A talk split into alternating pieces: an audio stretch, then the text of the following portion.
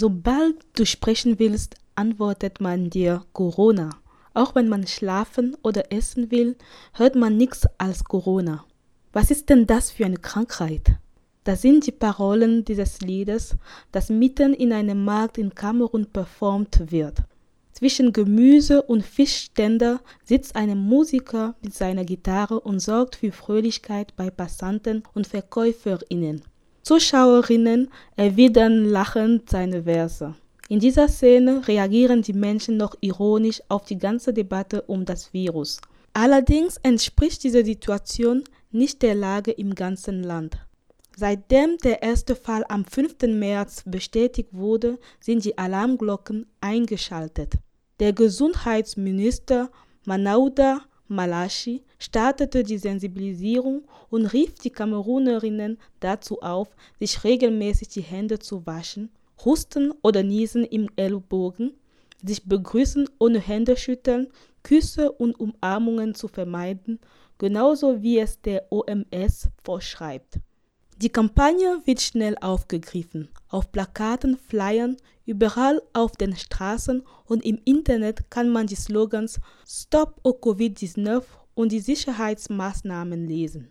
Es ist allen klar, das Virus darf sich im Land nicht weiter verbreiten. Allerdings ist dies nur eine Utopie. Am 17. März gibt es schon zehn von Corona infizierte Menschen in Kamerun. Der Premierminister Joseph Dion-Gute nimmt drastische Schlussfolgerungen. Er kündigt die Schließung der Grenzen an.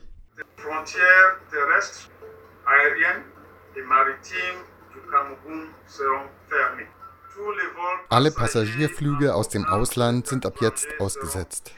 Ausgenommen sind Frachtflüge und Schiffe, die alltägliche Konsumgüter sowie wesentliche Güter und Materialien befördern. Deren Zwischenstopps werden allerdings begrenzt und überwacht.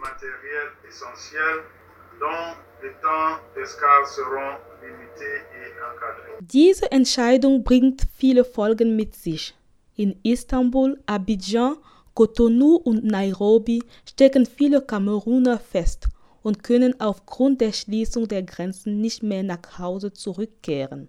Das ist der Fall von Carole Chameni. Die Radiomoderatorin war am 5. März nach Abidjan, Elfenbeinküste, mit ihren Kolleginnen gegangen, um dort am Massa-Festival teilzunehmen. Der Kürzel Massa steht für Marché des Arts et du Spectacle d'Abidjan und bezeichnet ein großes Kulturfestival, das vom 7. bis zum 14. März stattfand. Die Kulturexpertin sollte dort mit ihren Kolleginnen Kamerun repräsentieren und hätte nicht gedacht, dass sich die Situation so sehr verschärft.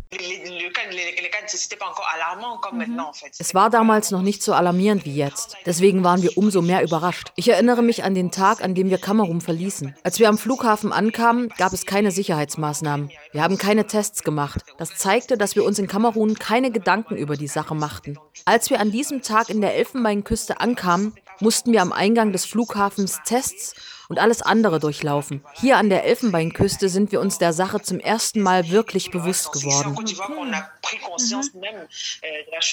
In einer ähnlichen Situation befindet sich auch Daniel Muele. Der Filmemacher wohnt normalerweise in Le Havre in Frankreich und wollte in seinem Herkunftsland Kamerun drei Wochen verbringen und da seine Familie besuchen. Weil sämtliche internationalen Flüge aus Kamerun eingestellt wurden, sitzt er jetzt in Douala fest. Obwohl seine Aktivitäten somit eingestellt werden, bewertet er diese Entscheidung als gut.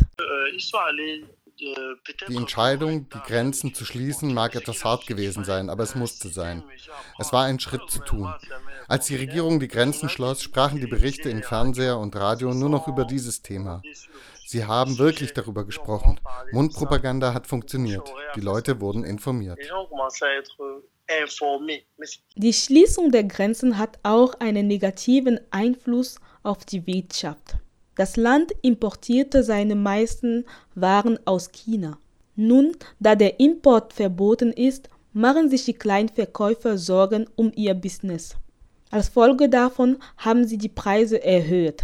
Auch in Supermärkten gehen die Lebensmittel aus, weil die Menschen vorsorglich viel Vorrat gekauft haben. Davon berichtet Madeleine Bikim, Kundenberaterin bei der PR-Agentur Wimster Agency.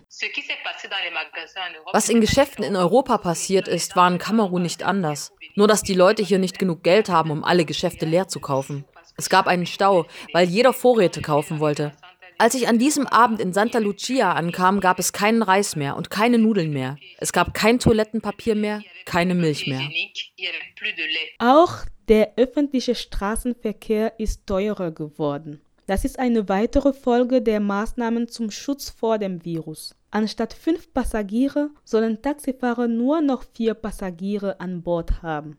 Motortaxifahrer sollen anstatt zwei nun einen Passagier haben und in Überlandbussen sollen anstatt 70 nun 50 Fahrgäste sein. Beim Verstoß dieser Regeln fallen finanzielle und rechtliche Strafen an. Dabei sollen die Mitarbeiter des öffentlichen Verkehrs weiterhin hohe Steuern zahlen. Infolge dieser Situation forderten die Nationalstraßenverkehrsgewerkschaften die Regierung auf, ein Treffen zu veranstalten, in welchem sie die Mittel und Wege erkunden um den wirtschaftlichen Schock zu ertragen. Die Anforderung wurde bis jetzt ignoriert. Sie kündigten deshalb am 30. März einen Streik für den 6. April an. Auch Ärzte fragen sich, wie sie Patientinnen versorgen, wenn das Virus sich genauso wie in Europa verbreitet. Laut Dr. Cynthia Mbupta, Chirurgin in einer privaten Praxis, fehlt die entsprechende Infrastruktur.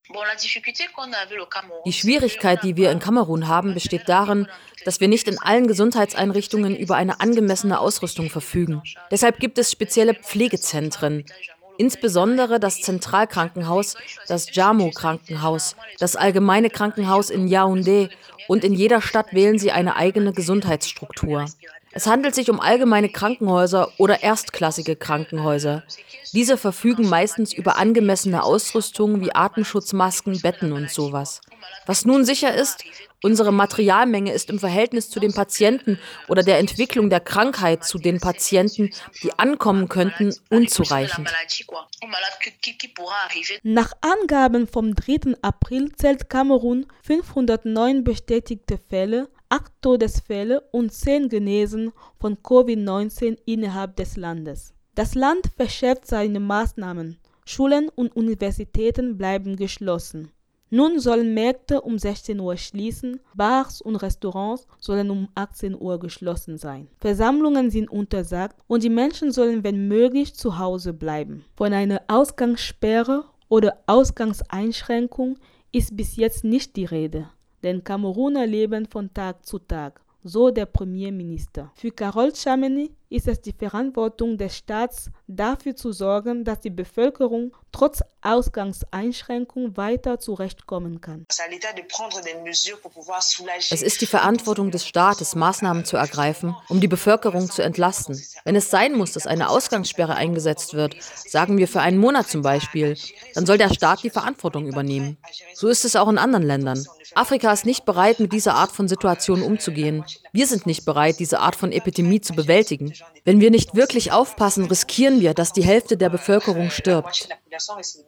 Laut einer Pressemitteilung des Premierministers Joseph Dion-Ngute setzt die Regierung auf Anweisungen des kamerunischen Präsidenten Paul Biya eines Fonds von einer Milliarde Francs CFA zur Umsetzung neuer Strategien gegen den Virus auf. Der Präsident selbst hat sich seit Anfang der Krise nicht an seine Bevölkerung gewendet, was für Unklarheiten über sein Wohlbefinden sorgt. Es bestehen Vermutungen, dass er vielleicht gestorben sei. Diese Theorie hat die Online-Zeitung Jeune Afrique am 2. März bestritten. Der Präsident soll Yaoundé, die Hauptstadt des Landes, verlassen haben, um sich in sein Heimatdorf Womeka 180 Kilometer südlich von Yaoundé zurückzuziehen. Dort bleibe er, um eine Kontamination des Coronavirus zu vermeiden. Der Gegner Maurice Kamto forderte am Freitag, den 27. März, dass Präsident Paul Biya in den nächsten sieben Tagen Kameruner selbst über die Pandemie des neuen Coronavirus anspricht. Bis jetzt kam keine Reaktion. Eines kann man wohl sagen, das Coronavirus verstärkt soziale und staatliche Krisen in Kamerun.